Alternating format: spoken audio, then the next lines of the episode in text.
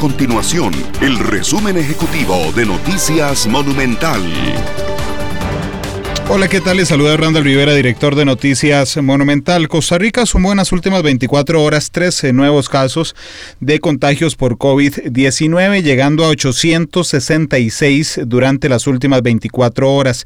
Se mantiene lamentablemente la lista de 10 personas fallecidas, 9 hombres y una mujer, mientras ha aumentado a 575 la cantidad de pacientes recuperados, ha disminuido a 281 la cantidad de casos activos, mientras se ha llegado a 50 la cantidad de transportistas que no han ingresado al país y que han resultado como positivos por COVID-19. De hecho, ante esta última situación de impedir el ingreso de transportistas contagiados, Nicaragua ha mm, eh, cerrado la frontera con Costa Rica al traslado de bienes y mercancías, según lo ha anunciado en las últimas horas, y el gobierno de la República estará justamente en las próximas horas intentando ver cómo se soluciona ese problema que es bastante grave para la economía nacional.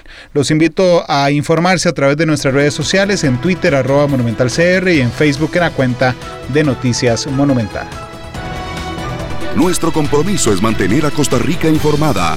Esto fue el resumen ejecutivo de Noticias Monumental.